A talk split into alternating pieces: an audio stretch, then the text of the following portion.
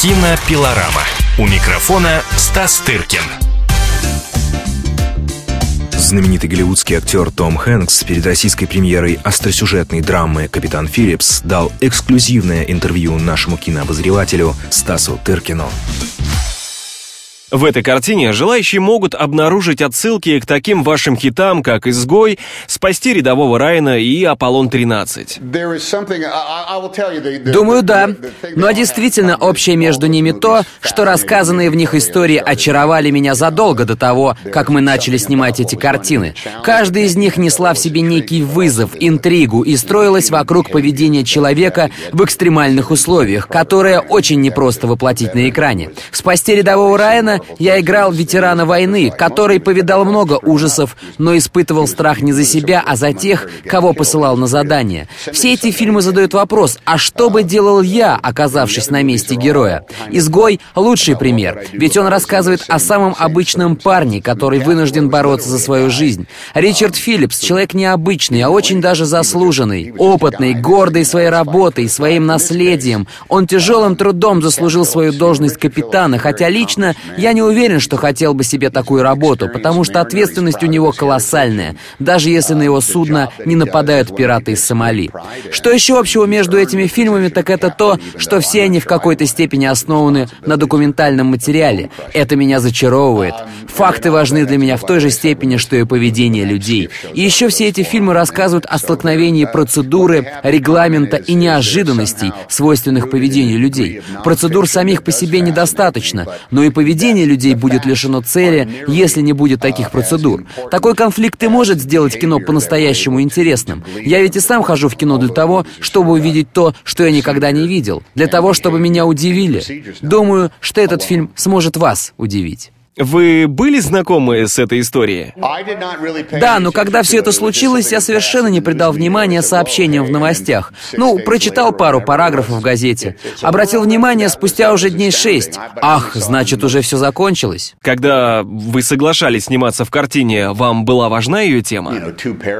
Разумеется, тема очень важна, но в принципе кино это вообще не просто так. Фильмы очень дорого стоят, и по социальному контракту, который кино заключает со своим зрителем, оно должно привлекать его интерес. Тем ли, что интересно, или тем, что основано на реальной истории, или потому, что это работа чего-то восхитительного воображения.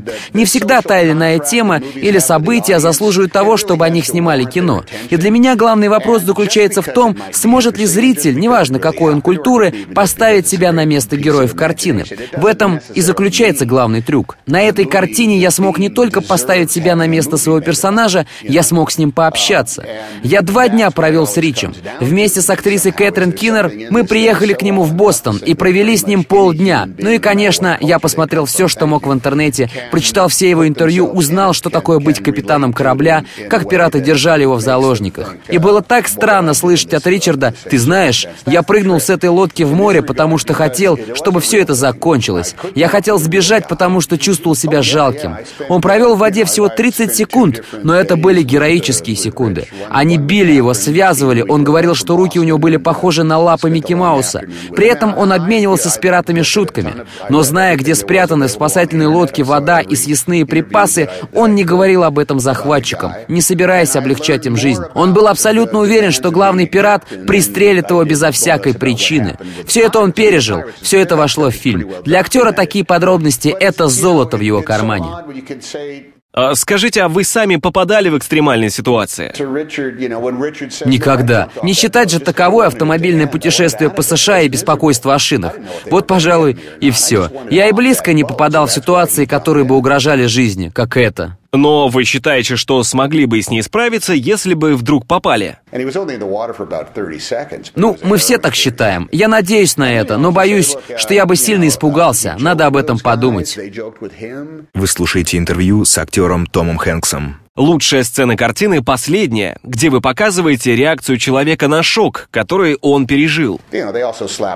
Речь открыто рассказал, что уже после освобождения он испытал очень серьезный и необъяснимый нервный срыв. Он сам был от этого в ужасе, не понимая, что с ним происходит и пытаясь с этим бороться. Но даже члены морского спецназа США говорят о том, что и у них бывают нервные срывы. И об этом обязательно нужно с кем-то беседовать. Человеческая психика очень хрупкая штука. Нельзя пройти через столь жестокую жестокую и страшную ситуацию и вести себя потом, как ни в чем не бывало. Срыв — это химическая реакция тела, которую необходимо выпустить. Тогда все прекратится. И мы сняли такую сцену, когда Рич остается один, вернувшись, наконец, к холодному пиву, душу и телевизору. Эта сцена прекрасно вписалась бы в картину. А потом мы встретились с капитаном судна, которое подобрало Филлипса после спасения. И он рассказал нам, что впервые увидел Рича, когда того выпустили из лазарета. И мы немедленно отправились в лазарет и решили, что даже если сцена не удастся, переснять ее в реальных условиях, коль скоро мы в них оказались. Так уж работает Пол Гринграсс. Хотя на большинстве картин это невозможно. Сцены нет в графике, на нее нет разрешений и так далее. Но Пол хочет, чтобы фильм был максимально похож на документальный. Он всегда не прочь схватить реальное поведение людей. Прибегал ли Гринграсс к таким методам режиссерского давления с целью добиться от вас таких результатов? Известно, что некоторые режиссеры любят манипуляцию. Таким режиссерам мне всегда хочется набить морду. Оставьте актерскую игру нам, актерам. Мы знаем, как это делать. Нас не надо обманывать для того, чтобы мы что-то играли. Мне не нужно все это, я же профессионал. И в то же время Пол сделал кое-что великолепное. Он устроил так, что мы не видели сомалийцев до того момента, как они захватили захватили корабль. До этого мы с исполнителями ролей пиратов ни разу не встретились. И вот они высаживаются, и мы приходим в шок только от одного их внешнего вида. Такие они худые и страшные. Сыграли сцену и только потом разговорились. Оказывается, они уже шесть недель на Мальте, где мы снимали, а живут в Миннеаполисе. Поболтали и вернулись к работе, которой первая сцена задала верное направление. Пираты часто романтизировались в кино.